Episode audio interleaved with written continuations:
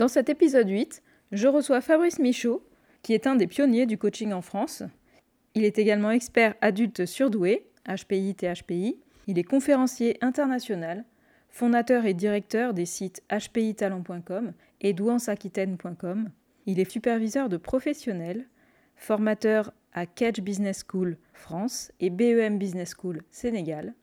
Fabrice va nous parler de la femme à haut potentiel. Bonjour Fabrice, je suis ravie de t'accueillir sur mon podcast People. Aujourd'hui, nous allons parler de femmes surdouées. Alors pourquoi ai-je choisi un homme pour parler de ce sujet? Bah Parce qu'au moins j'ai pas de projection, il n'y a pas ce risque-là. Et puis euh, c'est bien d'avoir une vision d'extérieur. Tout à fait. Alors justement, Fabrice, qu'est-ce qui t'a conduit toi à t'intéresser au sujet de la femme à haut potentiel En fait, je travaille le sujet depuis une quinzaine d'années. Alors avec tous mes, différents métiers, c'est-à-dire 8 ou 9, dont de l'ingénierie pédagogique et du coaching, l'accompagnement, l'enseignement, euh, la formation. Et en fait, j'ai découvert d'abord que la est portée par les femmes, à plus de 80%, et qu'il y a vraiment des caractéristiques chez les femmes, mais ça fait 35 euh, ans que j'ai des femmes à se protéger au passage. Hein. J'ai travaillé en Afrique, disons en Guyane française, dans des endroits où elles sont encore plus exposées qu'en France, et que j'ai vu avec mon scan et mes expériences et toutes les personnes, j'ai des milliers de surdois au réseau, qui avaient vraiment des spécificités pour les femmes. Mais par exemple, au dernier congrès de la nuance, il y a quelqu'un qui m'a dit, mais pourquoi vous faites pas, parce que je fais une journée sur les femmes surdouées, pourquoi vous faites pas une journée sur les hommes surdoués?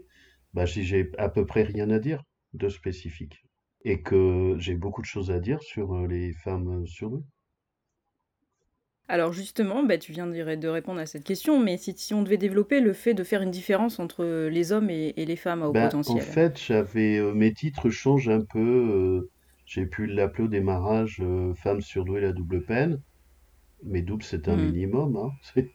C'est-à-dire qu'il y a à la fois la question du plafond de verre, c'est-à-dire qu'on fait une confusion une confusion, un amalgame entre hommes et femmes, mais les femmes sont exposées à des choses singulières, distinctives, que n'ont pas les hommes. D'accord. Alors justement, si on devait euh, donner les principales caractéristiques de la femme à haut potentiel. Ah, c'est juste sur principales caractéristiques. J'aime bien être un peu nuancé. Euh, j'essaie de prendre des, invariants. Il faut, faut qu'elle se pose des questions et qu'elle soit vigilante. Mhm beaucoup plus que les hommes. Ça ne veut pas dire que ça ne concerne pas les hommes, mais à la marge. Par exemple, sur euh, la détection, quand j'ai commencé il y a 15 ans, il y avait euh, trois filles détectées pour un garçon. On est plutôt à deux sur déjà la détection. C'est qu'avant d'être une femme, c'est une jeune fille. Les filles sont pas détectées. Elles sont pas détectées parce qu'elles sont planquées. Elles sont pas détectées parce que c'est éducationnel. Elles sont pas détectées parce que c'est les garçons qui foutent le bordel, donc c'est d'eux dont on s'occupe. Elles sont détectées si les frères ont été détectés avant. J'entends souvent les femmes, quand les enfants sont détectés, disent non, mais ça vient du père, pas de la mère. Tu vois, tu as, plein de choses mmh. comme ça qui, qui émergent, qui fait qu'il y a un retard d'identification, mais d'identification pour trouver des solutions. Et puis ce qui concerne euh, la femme, c'est quand même c'est une structure psycho-organique, psychique et différente. Les femmes ont une empreinte implicite, explicite, générationnelle, de transmission, éducationnelle. Elles ont un truc qui bouge tous les mois, les hommes n'ont pas ça. Donc elles ont tout le machin de perturbation émotionnelle ou si tu vas euh, chez des professionnels, t'es vite traité de, bipolaire, hein, ça mange pas de pain, ça paye la piscine, et puis, éventuellement on va te rajouter d'autres choses pourries. Non pas que hmm. ça n'existe pas, mais, mais les variabilités émotionnelles quand tu es une centrale nucléaire, forcément ça fait un peu plus autre chose que, que pour les, les neurotypiques. Donc tout ça, hmm. pour lequel il va y avoir des amplitudes, des amplitudes vues d'elles ou vues des autres qui sortent des normes. Donc dès que tu sors mmh du norme dans une société normée comme la nôtre, c'est-à-dire pathologisée, on vit dans une société malade, eh ben de fait, on va te qualifier de malade parce que la société l'est. Elle te projette ses propres normes. Alors que ce sont des amplitudes. Mais les femmes ont des intranquillités que n'ont pas les hommes. Du fait de leur variabilité organique et émotionnelle, tous les mois, elles ont quelque chose à gérer de la matrice, hein, qui est le ventre, l'utérus, il y a quelque chose qui touche ça. Les femmes donnent la vie, elles donnent la mort. Elles ont un mm. engagement, une empreinte, une transmission. C'est-à-dire qu'il faut mettre la femme dans un continuum d'éducation, avec le transgénérationnel qui se joue. C'est-à-dire que quand la femme a une fille, eh ben la fille va faire miroir sur l'enfant qui était cette femme, qui est aussi une mère. Donc tu as des jeux de miroir comme ça, avec possiblement, et c'est des, des, jeux de jalousie d'ailleurs, des mères sur leurs filles.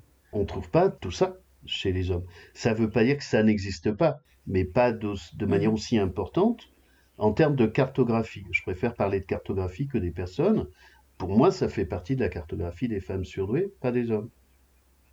Un autre mhm. truc, par exemple, mais j'ai plein de trucs en termes d'invariants. La majorité des femmes surdouées me disent, mais heureusement que je suis surdouée, sinon je suis vraiment folle ou je suis vraiment conne. Mais je dis non, ni folle, ni conne, juste surdouée. Mhm, J'entends pas mhm. ça chez les hommes, tu vois. Plus ah la partie médicale aussi, sur l'impact du corps. Il y a un enjeu sur le corps pour les femmes. Je travaille avec des médecins aussi. Quand une femme, en général, est enceinte, son terrain immunitaire est, obligé de descendre pour accueillir l'enfant, hmm. sinon l'enfant ne pourrait pas tenir.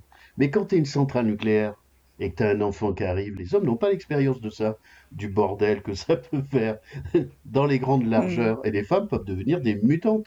Les hommes n'ont pas cette expérience.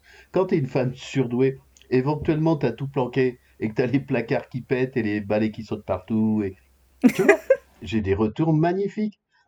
Par exemple, sur la femme, tu as des choses, je l'ai vu nulle part, tu as des, des, règles précoces tardives, ménopause, précoce, tardive.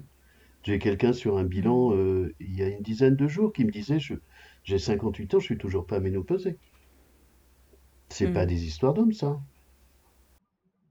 Moi, je m'inscris sur un site de, comment elle s'appelle, Gaël Baldassari, qui s'appelle Kiffe ton cycle. Hmm. Donc, euh, je reçois des mails hmm. pour prendre des nouvelles de mon cycle. C'est drôle, hein Donc, je m'intéresse vraiment au, sujet et, aussi. Les hommes n'ont pas cette expérience-là.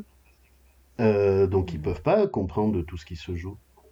L'histoire des femmes, c'est hmm. qu'elles sont aussi des mères. tu vois, alors, il y a aussi des choses que j'ai trouvées dans des études aux États-Unis. C'est que les femmes surdouées sont surreprésentées pour ne pas avoir d'enfants. Si elles ont des enfants, c'est plus tard. Et si elles en ont, elles en ont moins. D'accord. Il, y a des études sur, euh, sur cet aspect-là. D'accord. Euh, alors, euh, elles, les ont plus tard ou elles en ont moins parce qu'il faut trouver le papa qui va avec. C'est quand même sujet compliqué, hein, l'histoire des couples et des assemblages. Mais beaucoup, et il y a plusieurs caractéristiques, fait qu'elles n'ont pas d'enfants et qu'elles ne veulent pas en avoir. Effectivement, donc là, sur, sur l'aspect vie sociale et familiale, il y a vraiment un impact de la douance sur les femmes, y compris sur leur maternité. Bien sûr évidemment. Alors j'ai des témoignages de femmes qui m'ont dit, moi tout s'est passé euh, comme une lettre à la poste, mais pour euh, beaucoup il y a des histoires, oui, de transformation physique, psychique, de trucs qui explosent, qui implosent, de, de, transformation du, corps, euh, avec l'effet psychique pour, pour la femme, mais avec toute la projection de l'enfant, selon que c'est un garçon ou une fille d'ailleurs. Est-ce qu'il y a des personnes qui, est-ce qu'il y a des femmes, est-ce que tu en as connu, qui découvrent leur, euh, leur douance, leur haut potentiel à l'occasion d'une maternité? J'ai pas de souvenir spécifique là-dessus. Et je pense pas que ça soit forcément pertinent. Je, je m'explique. Ce que je dis souvent, c'est que je, moi, il me faut pas longtemps pour détecter quelqu'un.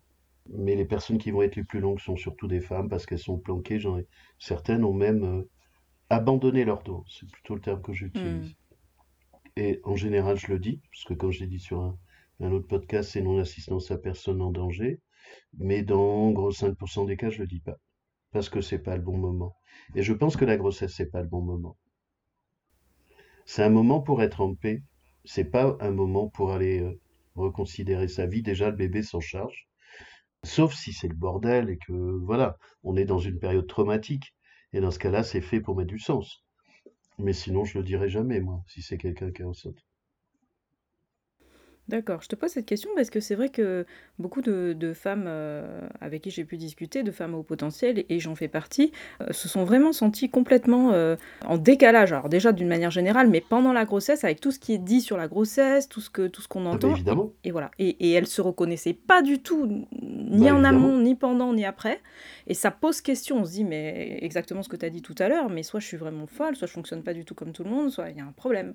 Voilà. Et donc ça pose question sur son rôle de maman, sur le fait est-ce que je vais être une bonne maman vu que je vis rien comme les autres, que, que moi euh, quand euh, tout le monde est super content et tout, bah, moi j'ai énormément de stress, d'angoisse, je vis pas du tout les choses pareilles. Et ça pose question. Et de pouvoir mettre du sens là-dessus en, en, en s'expliquant ou en arrivant plus tard à savoir pourquoi on a vécu les choses comme ça. Ça va dépendre des contextes. Je te disais a priori je le dirais pas, mais s'il y a tout, toute la manière dont tu viens de t'animer là, là je le dirais. Ok. Parce que évidemment que c'est pas pareil. Évidemment qu'il y a des questions existentielles. Les questions que tu viens de poser, c'est ce qui fait que certaines femmes surdouées refusent d'avoir des enfants, par exemple. Elles refusent parce qu'il y a eu des histoires de famille générationnelles et elles veulent arrêter la transmission en disant je veux pas que un enfant vive ce que j'ai vécu. Euh, il y en a qui refusent en disant je ne serai pas en mesure d'élever un enfant ou je ne suis pas suffisamment sécure et sûr de moi pour euh, permettre à un enfant de, grandir. Et puis il y en a d'autres, c'est mon projet, c'est pas d'être maman, mon projet c'est d'être libre. Enfin, voyez, il y a, des trucs qui sont moins avouables socialement, mais il y a des choses qui relèvent de la responsabilité générationnelle, bien sûr, et des traumas. Mais évidemment que c'est un sujet pour les femmes. Et tu vois, cette histoire-là, les hommes n'ont pas ça. Ils sont pas transformés de l'intérieur. Et alors justement, tu as un petit peu évoqué le, rapport euh, au couple, à l'amour. Est-ce que euh, justement ces, femmes sont plus enclines que les autres à tomber euh, dans les filets des manipulateurs? On entend souvent alors, ça? Globalement, oui. En termes de porosité, les femmes surdouées, parce qu'il y a de l'énergie, parce que ça envoie de la lumière. Alors ça dépend de leur naïveté, ça dépend si elles sont testées ou pas, ça dépend si elles sont averties ou pas. Mais globalement, elles sont exposées aux manipulateurs alors, je mets euh, beaucoup une réserve sur le pervers narcissique qu'on colle partout. Moi, je ne peux pas mettre des choses comme ça automatiquement. Pervers, on peut tous l'être. Hein. Il faut juste avoir les, le bon contexte. Manipulateur aussi, c'est inhérent à l'intelligence. Donc, tous les surdoués sont des manipulateurs. En gros, ils savent faire. Ils sont équipés pour. Après, c'est l'intention. Est-ce que ton intention, c'est de faire du bien ou de faire du mal? Ça, c'est le vrai sujet. Et puis, si on va sur la perversion ou les pervers narcissiques, on va sur le champ de la psychopathologie ou de la psychiatrie. Mais on est dans un spectre avec quand même euh, beaucoup de nuances. Évidemment qu'une femme surdouée, elle, va être exposée aux, manipulateurs, si elle est naïve, si elle veut être gentille, si elle veut sauver les gens, si elle veut vibrer, comme j'en parle souvent, euh, avoir des vibrations, des sensations fortes ou des choses comme ça, bah, avec un tordu, elle va avoir des sensations fortes. Hein. Ça, c'est sûr. Si en plus elle est naïve et qu'elle veut le sauver, ah bah tordu, il, va te donner de quoi le sauver, mais il va te bouffer tout cru en, même temps. Tu vois? Donc en fait, c'est un miroir. Soit tu le prends comme un problème, soit tu le prends comme un miroir, c'est-à-dire qu'il va t'éclairer tes, limites, tes, failles, tes vulnérabilités, ta candeur, ta naïveté. Et en plus, on trouve plus de femmes que d'hommes là-dedans. Et alors, comment elles aiment les femmes à haut potentiel? En amour? Mmh. C'est un truc euh, sur lequel je me suis toujours pas prononcé. On me le demande depuis longtemps sur les, les relations amoureuses. Alors, il y a eu les deux livres qui sont sortis récemment d'Ariel, hein, Ada et de Monique de Karmadec. Je ferai pas d'intervention. ce que je réponds quand on me demande, c'est. Mais je réponds à ta question, hein, je t'ai pas oublié. Parce que j'ai plus de problèmes que de solutions. Moi, quand j'ai pas de solution, je préfère me taire. tu vois. Euh, j'aime bien les solutions. C'est plutôt mon approche. Euh, qui est de l'approche de, Palo Alto. Ça, c'est une première chose. Deuxième chose, ça dépend de quel type de femme. Parce que là, je prépare ma journée sur les THPI, mais une femme THPI, elle va être aussi différente d'une femme HPI. Ça, c'est comme les, hommes. Donc, elles aiment, et encore plus si elles sont THPI, avec un niveau d'exigence, de perfectionnisme, de granularité, à scanner l'autre. Si l'autre, il a des failles, il est en difficulté, il a besoin de reconnaissance, ah, il est face à un karcher. Hein. Donc, si tu veux aimer, alors ça va être de l'amour, passion, fusion, avec des excès, avec de la densité. Donc, en face, il faut que tu aies quelqu'un qui tienne la charge. Tu vois? Mmh C'est que c'est pas nuancé, sans être totalement naïf. Ah oui, il y a un autre truc dont je parle, je crois que ça sera dans le prochain livre de d'Hélène Vecchiali. Hélène, elle écrit plusieurs livres. Elle écrit un livre magnifique sur le silence des femmes, les traumas hein, des femmes, et m'a sollicité, je serai dans son prochain livre avec Cédric Villani, qui va sortir en fin d'année. Elles aiment, On, en avait échangé avec Hélène avec une forme de d'intensité, de densité, mais au, risque de, de, se perdre. Je parle d'un truc que je crois pas avoir vu quelque part, c'est la dysynchronie pour les adultes. La dysynchronie pour les enfants, Jean-Charles Terrassier, la dysynchronie interne, ce qui est aussi la dysynchronie sociale, mais dysynchronie interne, tu as l'âge du corps, l'âge mental, qui fait qu'on se pose la question de savoir si, on fait sauter une classe aux enfants, et puis l'âge émotionnel, qui est bébé, qui fait que on se pose la question de savoir si on fait sauter une classe aux enfants, parce qu'avec l'âge émotionnel, on ne fait pas sauter de classe, et avec l'âge mental, on fait sauter une classe. Dysynchronie enfant. Moi, je parle de dysynchronie adulte. Dysynchronie adulte, c'est que corps qui vieillit inexorablement, que ça commence à m'énerver profondément. Moi, j'ai l'habitude de tout contrôler, mais là, manifestement, je ne contrôle pas la pendule. Donc, tu as un âge chronologique, qui est l'âge de l'horloge, et tu as un âge biologique, qui est l'âge que tu montes par rapport à ton âge. Beaucoup de surdoués sont plus jeunes que leur âge, souvent. Mais tu as un âge mental, lui, il s'arrête pas. Tu, vois, il grandit, c'est hors d'âge comme un bon cognac. Mais tu as toujours le bébé qui est là, qui queen, qui est, l'âge émotionnel. Donc, mmh un surdoué, c'est tout ça. Alors évidemment, tu peux pas tout partager parce que tu vas te faire gauler sur, euh, sur le, le, machin qui traîne là, avec les émotions. Donc ça peut perturber l'autre sur le décalage de l'âge mental, du scan, du laser, du truc qui est intraitable, en étant très dur, très gentil, très froid, très mou, très acceptable, très pas acceptable, et en respectant tout ça, le spectre est très large. Et ça requiert mille précautions. Un autre truc qui me vient depuis deux ans, il n'y a pas longtemps, pour les femmes, et je pense que pour les femmes, je pense que les femmes ont besoin de contenants, qui ne soient pas un enfermement, mais d'un contenant. Tu vois, un peu comme la centrale nucléaire, mais c'est le cœur du réacteur qui, pose problème. Je pense que les femmes ont besoin d'un contenant, ou elles ont envie d'un contenant, mais tu peux pas dire des choses comme ça. T'es pas sûr de la réponse. Donc, je, mm. réponds toujours à ta question sur la relation amoureuse. C'est une espèce d'ingénierie. Il n'y a pas le mode d'emploi, les femmes ne l'ont pas. À la limite, beaucoup me disent que moi, j'ai leur mode d'emploi à elles. Ce sur quoi je suis assez d'accord, sur la partie de la douance, hein, évidemment ou ce que je dis souvent, beaucoup de surdoués sont enfermés dehors. Mais il faut qu'ils mm. rentrent à la maison. Donc moi, je m'intéresse aux maisons. Ou aux placards. Je dis que je pouvais rentrer dans les placards, mais bon, j'essaie de faire gaffe. Pas par effraction. Je pourrais, hein, si je veux, mais j'essaie d'être respectueux plutôt. Mais tout ça, c'est plutôt la partie des femmes. Donc c'est un système complexe dont elles ne connaissent pas très bien euh, le, le, fonctionnement, qui génère de la vulnérabilité avec ce dont je parle sur le fait de vouloir avoir des vibrations, des sensations fortes, de se mettre en danger, ces espèces de trucs de cri existentiel, c'est que le rapport au monde, il va être sur quelque chose qui mm. fait vibrer. Alors évidemment que les hommes peuvent avoir ça, mais pas de la manière dont c'est vécu ou ce que ça vient toucher chez les femmes. Et ça renvoie au corps, alors à la fois en, mode de process pédagogique, évidemment euh, médical. Le corps est, est l'intégrateur de tout ça. D'où les problèmes de somatisation. C'est une antenne, il faut revenir au corps. Il faut revenir au corps, oui, tout à fait. Et alors, si on s'éloigne un petit peu de la vie euh, familiale et du couple et qu'on va plutôt sur le terrain euh, professionnel, qu'est-ce que tu peux nous dire des femmes euh, à haut potentiel dans le monde ben, du travail Si elles arrivent à être managers, je trouve ça génial parce qu'elles ont une vraie, une vraie attention de sincère. Tu vois, pas de l'attention parce qu'on parle de RSE, de diversité, enfin, responsabilité sociale ou, des risques psychosociologiques. Tu as toute une armada d'ingénierie technique qui peuvent être gérées juste techniquement ou juste juridiquement. Hein. L'obligation légale de l'entreprise, mais une femme surdouée normale. Alors, je parle de surdoués normaux qui sont il faut que je te parle d'un autre truc aussi qui va énerver, mais c'est pas grave. Euh, des surdoués normaux sont les surdoués sans la pathologie parce qu'il y a une mm. espèce de confusion qui est largement véhiculée des surdoués, mais en associant de la pathologie. La danse n'est pas une pathologie, mais un surdoué peut avoir un problème psychopathologique comme tout le monde. Évidemment qui sera amplifié. Donc quand je parle de surdoués normaux, je parle de surdoués sans la pathologie.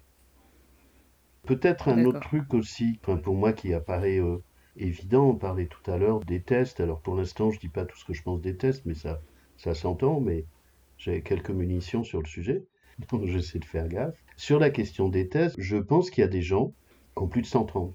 Pour reprendre le bouquin de Fanny Nussbaum, avec les laminaires et les complexes, qui sont des laminaires et qui ne sont pas surdoués. Ils sont sur normaux. Ils sont sur Mhm. performants. Ils sont reconnus par les neurotypiques, parce que pour moi, ce sont des neurotypiques à plus de 132 QI. Ils peuvent être performants dans leur système cognitif. C'est pour ça qu'ils ont plus de 130, mais ils sont- sinon ils fonctionnent comme des neurotypiques. Ils n'ont aucune caractéristique de surdoué. Et ça, je l'ai vu nulle part, mais j'en suis convaincu. Par Mhm. exemple, si on prend dans, dans les trucs que j'ai en magasin, Wechsler, c'est-à-dire les tests qu'on utilise. Wechsler expliquait que ces tests étaient faits pour aller de 70 à 130, pas plus, tu vois. Moi, j'accompagne des Mhm. THP au-dessus de 145, des TTHP au-dessus de 160. Les tests ne sont pas capables d'évaluer ça. Les tests vont jusqu'à un niveau de développement de 15-16 ans. Dabrowski, qui est un DHPI, psychiatre, et expliquait qu'il n'est pas possible d'évaluer des tests ou des THPI au- au-dessus de 130 ou au-dessus de 145. C'est pas possible. C'est de la psychologie du développement. Mhm. Tu veux pas un Polaroid pour le développement. Sinon, ça s'appelle une autopsie pour savoir si quelqu'un est intelligent. Tu vois? Mais c'est pas Mhm. approprié. Donc beaucoup de tests sont des autopsies. Tu vois, c'est c'est un truc neurotypique Mhm. fait pour des neurotypiques. Et si on revient aux femmes, justement, les femmes vont- sont- se font moins tester que les hommes d'une manière euh, générale, et donc euh, on peut difficilement dire quelle est la population on de femmes pas. euh, HPI, THPI, TTHPI euh, dans la Ben non, population. mais on sait pas. Mais moi, je crois pas à la courbe de Gauss, hein, très concrètement. Alors c'est très joli, c'est propre, c'est tout bien rangé, tu vois, c'est équilibré, c'est- neurotypique. Dans les travaux aux États-Unis sur les THPI, là, ça fait six mois que je travaille sur le sujet, les écarts types pour les femmes, je sais plus qui a travaillé là-dessus, c'est 14,5, c'est pas 15. C'est-à-dire que pour les femmes, THPI, alors vu, vu des chiffres et des tests qui globalement m'agacent parce que je trouve ça réducteur, hein, si on prend que le test du QI de base, hein, je suis d'accord avec ceux qui pensent que c'est une insulte à l'intelligence, tu vois, le test de QI de base. Ça démarrait pas à 145, mais à 140.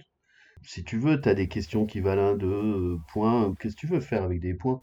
Pour parler de l'intelligence quand tu à ces niveaux-là Donc évidemment que ça va coûter encore plus cher pour les femmes, parce qu'elles sont plus invisibles, comme euh, les femmes Asperger. Tous les Asperger sont pas surdoués, mais plus on monte sur les niveaux de douance, plus il y a des traits autistiques, sans être pour autant Asperger. Mais les femmes sont encore plus planquées, alors j'abandonne toujours pas ta question initiale. Non, on n'y est plus. Des relations de travail. On était parti sur l'entreprise, mais, euh, mais on peut faire C'est les pas deux. On grave. peut faire l'entreprise et les relations amoureuses. Si tu es THP, oui, tu as un niveau de densité, de granularité que tu peux plus communiquer. Les THPI, c'est de la communication invisible. Tu peux plus parler. C'est-à-dire que si l'autre n'est pas équipé en face, donc déjà ça fait moins de monde, c'est le bordel. Dans des consignes, enfin moi je suis concerné aussi par le sujet, tu vois toute l'interprétabilité des consignes. Des fois on me pose des questions, alors soit ma réponse c'est de dire je sais pas, ce qui est quand même le plus intéressant, le plus pratique en tout cas comme réponse, soit je vais dire dans votre question, est-ce que c'est ça, est-ce que c'est ça, est-ce que c'est ça, est-ce que c'est ça, est-ce que c'est ça? Mais l'autre voit pas. Tu as des niveaux de granularité. Si tu es une femme, bah, tu auras moins de positions d'autorité. Autorité, ça veut dire hauteur, hein, pas à pouvoir, selon la fonction que tu as. Parce que tu vas passer pour une emmerdeuse. Mais on, dit plus facilement, on, on, c'est générique, hein, plus facilement ça à une femme ou, à un homme. J'ai entendu pour des femmes, on leur disait en entreprise, mais c'est tes hormones. Et il y a toute la variabilité émotionnelle que les femmes surdouées cachent. Ben oui. y compris dans le travail. Et a fortiori dans le travail. Notamment Eh si ben elles veulent oui. évoluer. Un autre truc que j'ai découvert, alors je l'ai découvert euh, pour des filles à l'école et pour des femmes en entreprise. Comme ça, on est toujours sur les deux registres. Des femmes qui me disaient quand j'étais fille à l'école, je répondais aux questions de l'enseignant, j'avais des réponses qui étaient plus justes que les garçons, mais j'avais des notes plus faibles. Et j'en ai eu qu'on Mhm. fait des expériences qui avaient capté ça. Ça, c'est récemment, hein, c'est depuis deux ans, j'entends des choses comme ça, je l'avais jamais entendu avant. Et elle me disait, je me suis fait couper les cheveux, je me suis, je me suis habillé en garçon, mes notes ont remonté. J'ai entendu la même chose, ça c'est dans mes journées femmes surdouées, des femmes qui disaient, mais moi je fais la même chose en entreprise, selon comment je m'habille, je vois les impacts. Donc je m'habille en homme. Et ça me conduit à poser une autre Alors ça, c'est mes dernières euh, observations. Ça a deux ans quand même. C'était pas dans, dans ce dont je parlais il y a quelques années sur les femmes. Enfin, je l'avais pas encore vu. C'est quelle image de la femme a une femme surdouée? C'est quoi son modèle? Dans la mesure où les femmes surdouées ne peuvent pas se reconnaître dans les femmes neurotypiques, vu ce que ça leur fait, que les femmes neurotypiques sont jalouses. Des femmes surdouées. Et en meute, c'est pire, jalouses, euh, méchantes, enfin, parce qu'elles voient bien que c'est un produit hybride différent, c'est générique un produit hybride. C'est de manière technique, elles ne s'y reconnaissent pas. Que par rapport aux hommes, c'est toujours euh, des relations un peu étonnantes. Je vais revenir sur les hommes, je reste sur les femmes. Mais je me dis, mais la femme surdouée, selon comment ça se passe avec sa mère, qui est quand même pas gagnée en général, mais c'est pas rédhibitoire, comment mhm. ça se passe avec les femmes neurotypiques, quel est son référentiel de ce que serait une femme et de la femme qu'elle devrait être? Et eh bien ça, c'est extrêmement fragile. Est-ce que tu dirais que les femmes euh, surdouées porteraient plus facilement un masque hein, dans l'idée du faux self que les hommes Ah bah évidemment. Alors elles portent un masque, ça c'est un truc que j'ai testé euh, dans ma partie que j'appelle euh, naïveté bisounours chez des femmes surdouées. Alors c'est volontairement provoquant, je rajoute cordeur aussi. Et en fait, certaines femmes, j'en ai beaucoup au magasin, elles me disent Fabrice, mais tu sais, on n'est pas dupe. C'est une manière de se protéger, c'est une manière de passer sous le radar, mais je pense qu'il y a une vraie candeur naturelle. Dans la vraie candeur naturelle du masque, il y a une vraie naïveté de méconnaissance du monde neurotypique et de la manière dont on interagit, de manière beaucoup plus euh, masculine, proie-prédateur, la structure féminine étant beaucoup plus collaborative ce que je comprends, c'est que, en fait, parfois, intuitivement, la femme, même si elle ne sait pas qu'elle est surdouée, va se comporter en portant un masque, en se faisant discrète, en essayant de rentrer dans un moule pour se protéger. C'est un mécanisme d'autodéfense, en fait. C'est un mécanisme d'autodéfense. C'est un mécanisme aussi d'analyse, c'est-à-dire euh, je montre une image et je vois comment l'autre bouge. Alors on peut faire le lien avec la relation amoureuse, hein. parce que l'autre il va pas voir venir la femme surdouée qui va lui faire un IRM au cas il n'aurait pas compris? Et, après, éventuellement, il se barre. Tu vois ce que je veux dire? Il y a toute cette stratégie d'analyse, il y a une forme de naïveté, et je reviens sur la partie euh, femme-mère, et je me dis, la femme donne la vie, elle porte la vie, elle porte l'enfant. Mais heureusement qu'elle a ça, cette naïveté bisounours. C'est-à-dire qu'elle porte l'enfant pendant neuf mois, mais la structure psychique de la femme impacte la structure psychique de l'enfant. Et, je me dis, pour moi, ça rentre dans le code génétique. C'est qu'il faut quand même offrir un monde merveilleux, ce qui n'est pas forcément ce qu'offrent les hommes. Donc, je pense qu'il y a quelque chose de ça, de survivre au monde, de vouloir être gentil, de se lever le matin, de, euh, de donner un sens à la vie, un sens à la vie pour soi et pour la transmission. Donc, il y a toute une ingénierie complexe dans cette sphère-là. Naïveté, bisounours, candeur, transmission, éducation. C'est extrêmement subtil dans le voile, tu vois, dans le fait de masquer. Et puis un peu comme euh, mm. les autistes, c'est une manière de se masquer au monde pour survivre avec. Sur ta partie entreprise, il y a certaines femmes avec lesquelles je travaille ou dans, mes coachings qui veulent monter sur des niveaux hiérarchiques, 4 sup, 4 supérieurs, 4 dirigeants. Mais il y a un moment donné, elles me disent mais je vais je ne peux pas. Ce que je leur confirme, je leur dis mm. là, comme vous fonctionnez, jamais, vous ne pourrez pas. Parce que quatre dirigeants, il y a des implicites et il faut être très stratégique. Même pour des hommes, ça peut être compliqué. Un certain nombre de surdoués, y compris des hommes, mais encore plus des femmes, ces niveaux-là ne fonctionnent pas. Parce que ce ne sont pas les choix de vie. Et parce que ça peut être inhérent à la structure de la personne. Hein. C'est aussi une façon de se protéger, de ne pas s'exposer à un danger euh, non nécessaire. Ben, il y a aussi ne pas comprendre cette mécanique. Moi, je connais ça par mm. cœur depuis 35 ans.